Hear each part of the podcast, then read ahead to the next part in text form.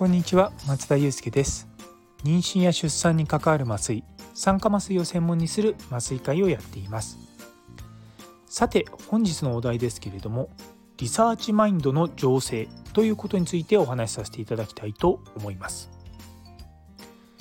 早速ですけれども突然リサーチマインドってなんかカタカナ出てきちゃったんですけど、まあ、どういうことかっていうと医療者がちゃんとま研究をしていきましょうっていうお話です。でこれはですね私自身の話をすると最初私全然研究興味なかったんですよ。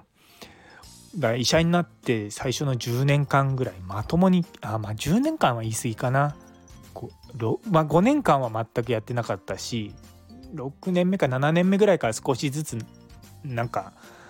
あの見よう見まねでやり始めたっていうのが正直あるところなんであのちゃんと大学院も行ってないし、まあ、あのいわゆる博士号は取ったんですけどもいわゆるその論文博士って言ってですね論文書いてでそれで一応まあ学位として認められてっていう形なので、まあ、本当にあのちゃんと研究をしてる先生方からするとですねあのすごいいい加減な学位を取っているっていうものなので、まあ、あの前そんなあの大されたことは言えない立場なんですけれどもただあの患者さんを見る上で研究がちゃんと理解できてるっていうのはすごく大事だと思うんですよね。医学は毎日毎日発展していくわけですよ。でその発展を支えているのは論文なんですね。でその論文を支えているのは科学なんですよ。で科学的に書かれている論文を読んで僕らは診療をアップデートしていくのが大事なんですね。でもちろんその今ガイドラインとかもありますのでガイドラインを読んでそれに従ってやるってことはすごく大事なんですけども一方でそのガイドラインがどうやって作られたかってことを知ることもまたそのガイドラインに沿わないような患者さんが出た時に応用が効かなくなってしまうっていう、まあ、デメリットがあるのでやはりその物事の背景をする必要があると思うんですよね。いや例えばマクドナルドとかで接客のマニュアルがあるとするじゃないですか。でそこのマニュアル通りのことをやっていればもうほとんどのことはうまくいくと思うんですけどもたまにこうマニュアルに載ってないようなことがあると思うんですよね。でそこの時にこのマニュアルはこういうふうに書いてある例えばあのかあのお客さんが入ってきたらまず最初に「いらっしゃいませ」って言おう言うとかいうふうに書いてある時時にだから最初に入ってきたらあの挨拶をするっていうことがまあメインじゃないですか。例えばその患者さんあ患者さんじゃないお客さんが入ってきてあのーね挨拶をしようと思ったけどうまくできなかった時どうするかとかまあまあまあいろんなシチュエーションあると思いますけどいわゆるそのマニュアルに乗らないような時には僕らは考えないといけないわけですよ。で考えるってことがすごく実は大事なんですよね。でその考える力を養うのが僕は研究だと思うんですよ。でそもそも勉強と研究の違いっていうのは勉強っていうのはもうすでに世の中は分かってるけれども自分が分かってないことを学ぶのが勉強なんですよ。で一方研究っていうのは自分も分かってないでも世の中も分かってないっていうことに対してうまくやっていくとかまあまあそれで新しいものを見つけたりとかするっていうのがまあ研究なんですね。まあ、よくあのね小学生のあの宿題宿題？夏休みの宿題である自由研究っていうのはあれは研究なのかっていうのがうちの子供と以前話になったんですよね。そうでも大体もうこうみんな知ってることを検証するだけなんで研究じゃないんじゃないかってだからあれは自由勉強じゃないかという話もあったんですけどまあそれは置いといてとりあえずその自分が知ってるものの中から外れるようなことが起こった時にどうすればいいのかっていう考える力っていうのを養うっていうことがすごく重要なんですよ。で論文とかまあそうですし研究とかする時にやはりその何を分かっていて何が分かっていないかっていうことをまず知るっていうのがその研究のまず第一歩なんですよね。でそこに立つのが実はすごく大変なんですよ。っていうのは自分が知らないことなのか世の中が知らないことなのかってことすら最初は分かんないんですよ。なのでそういったことをちゃんと知ってる指導医の指導者の先生にちゃんとつくっていうのが、まあ、研究においてはすごく重要なんですよね。それで研究をしてって、まあ、それで論文を書いて、まあ、そういったプロセスを経ることによっていろいろな学びがあるんですよ。最初は例えば研究って一言言ってもじゃあその研究をなぜやらなきゃいけないのかその目的は何なのかでそれをじゃあどういうふうにやって検証するのかそういうのを一つ一つ考えるっていうのがすごく大事なんですよ。でそれで得られた結果を見てそれをどう解釈するのかそしてその得られたその解釈を今まで分かっていることと照らし合わせてどういうことなのかとか、まあ、そういったことをやっていくっていうのがすごくその全部のその工程の中であの大事だと思うんですよね。なのでそういったことを学ぶっていうところ、まあ、研究をやるっていうのは大事大事大事ばっかり言ってて変ですけれども、まあ、そういうことが分かるようになるんですよ端的に言うと。でいやいやいや私はそんな研究なんかしたことないけどもそれは分かってるっていう人は あのやっぱりですね体験してないと分かんないことって世の中たくさんあるのであの僕は是非ともですね体験してほしいなとは思います。体験に勝る経験経験はないと思うのでやはりですねその僕らのより上の世代の人とかあとあんまり研究してないでけどもまあそういったまあ、職に就いてる人っていうのは、まあ、世の中に何人かいるな何人かっていうか、まあまあまあ、そこそこいるわけですよ。でもそういった人たちはもうとりあえず研究が嫌いで嫌いでしょうがなくそれで仕方なく取ったけの、まあ、研究とかで博士号とか取って今のポジションにはいるけども全然研究してませんってなっちゃうと若い世代が研究したいって言った時に指導ができないわけですよ。で今すごく問題なのはその研究をちゃんと指導できる人人材っていうのがすごく少ない。特に麻酔科の業界はあの2004年の初期臨床研修制度が始まってからもう一気にその診療がの内容が増えたんですよね。で初期研修の先生たちがまあみんなローテーションするようになった、まあ、まあそれもあってまあ麻酔科医の人数はすごく増えていったっていうのはポジティブな部分もあるんですけどもその反面その麻酔を提供するっていうその仕事その臨床面がすごく前面に出てしまってその学術的なところがすごく置き去りにされちゃったんですよね。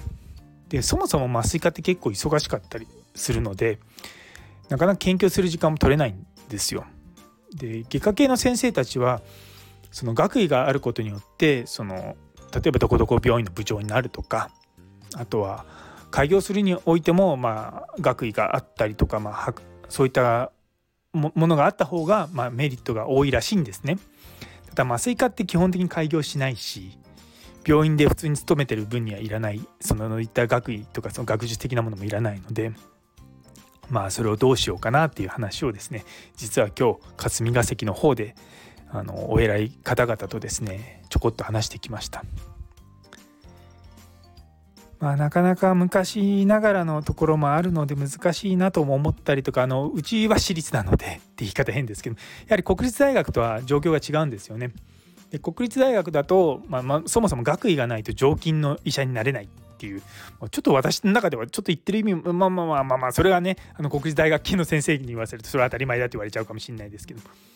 そうそうなんですけどまあねそう私立大学は大体その学位があろうがなかろうがみみんな助教としてあの雇ってもらってるので、えー、まあまあそこら辺の状況が違うのもあるんですけれどもただ結構その研究をしないっていうことが業界全体としてすごくうんなんか稚拙になっちゃうことはあると思うんですよね。自分たちが今やってることが正しいかどうかっていうことを検証するためにはやはり科学的にあの統計とかあとやり方とかデータ集めとかやっていかなきゃいけないんですよね。でそういったのができなくなっちゃうと本当に僕らがいいことをやってたいい診療をしてたとしてもそれ証明できないんですよ。なのでそこら辺がですね難しいなと思うんですよね。例えばうちの病院って帝王切開の術後の痛み止めをもう2000年ぐらいから取り組んでるんですけどもかれこれですね2回2回2回かな。1回そのの研究をやってそれを論文に書いてそれが確か2017年であそうか。で今ちょうど次のやつをやってるとこですね。なのでまあそういったのもですねちゃんと検証してデータを出してやると説得力が出るわけですよ。でそういった説得力があるデータがあるとみんなまあ真似したりとかするんですよね。でやっぱり僕はその他がいいって言われてるものが本当にいいかどうかっていうのは分かんないよなって思うんですよ。まあ、例えばあの無痛分娩よくあの産後の回復が早いっていうんですけどもそれを証明するデータってないんですよ。で実はその僕が今あのこの前までやってた研究で、まあにまあ、似たようなことを出そうと思えばデータが出せるものがあったんですけどもざっくりと見たんですが多分そこら辺差がなさそうなんですよね。まあまあまあそれはちゃんとそこが目的になってる研究じゃないので、まあ、それは何とも言えないんですけどももしかしたらちゃんとあの別の研究を立ててやれば それはちゃん証明できるかもしれませんけどもやっぱりそういった検証がなされてるかどうかっていうのはすごく重要で結局良かれと思ってやってたことが実は患者さんに良くなかったりむしろ害になるってことは今までの医療の中ではたくさんあるんですよ。例えばあの手術の時の傷を縫う時に感染したくないからその傷口を消毒液で服あの洗うっていうのが昔やってたんですね。っていうのは傷が感染しないためにそこのところに消毒液つけたらなんか感染しなさそうじゃないですか。でも実際それをやっちゃうとそこの組織のがその消毒液によってダメージを負ってむしろ感染が増えの、まあ、減りはしないし場合によってうまく傷がくっつかなかったりするっていうのもデータがあるんですよ。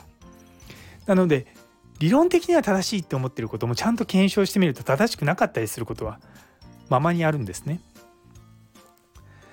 なんでそういったのをですねちゃんと一つ一つ検証する必要があるんですよ。だってね医者側は良かれと思ってやったけど実はそれ患者さんにとってあまり良くなかったりとかするんだったらね良くないじゃないですか。なんでそういった面で研究ってすごく僕は大事だと思ってるんですよね。なのでまあうちは今のその一局にいるその研究主任って、まあ、研究の総括してくれてる、まあ、僕の同級生なんですけどもその彼がかなりいろいろと研究をみんなでやっていきましょうっていうことをずっと根、強く言ってくれてその医局の雰囲気として、まあ、研究はやるもんだっていうふうになってきたんですよね。一番最初僕が行った時は全然そんなことはなかったんで僕は一人研究をせこせこやってるとちょっと白い白い目で見られることはないけどもあまあ、ま、頑張ってとは言われたんですけどもあんまりみんなが研究してる感じじゃなかったんですけど今はやあの若い世代もそうですし中堅ぐらいの世代も僕もあの落ち着いたら研究したいですって人が増えてきたんですよね。やはりそういったこ、まあ、雰囲気というか、まあ、文化を作るっていうのは、まあ、時間もかかるし、ねまあ、まあ、体力も必要だしでも,、ね、でもやっぱりみんながそういうふうに前向きになってくれるっていうのはすごく嬉しいなとは思います。でもそれをですねそのうちの病院だけじゃなくて他のところでもやっていかなきゃいけないんだけれども、ね、そこがなかなか難しいんですよ。で一般の国立大学、まあ、国公立とかあと大学院に入るっていうのが、まあ、メインになってくるんですけども、まあ、私立の大学だと別にその大学院行かなくてもいわゆる論文博士みたいな形で学位を取るってことができ,、まあ、できたりとか、まあ、研究はいくらでもできるのでその辺はねあの状況が違うとは思うんですけれどもやはりですねその辺りが難しいなと思いました。ということでちょっと小難しい話なのでねあまりこう日曜日の朝に適してないとは思いますけれども最後まで聞いてくださってありがとうございます。それでは皆様にとって一日が素晴らしい日でありますようにそれではまた。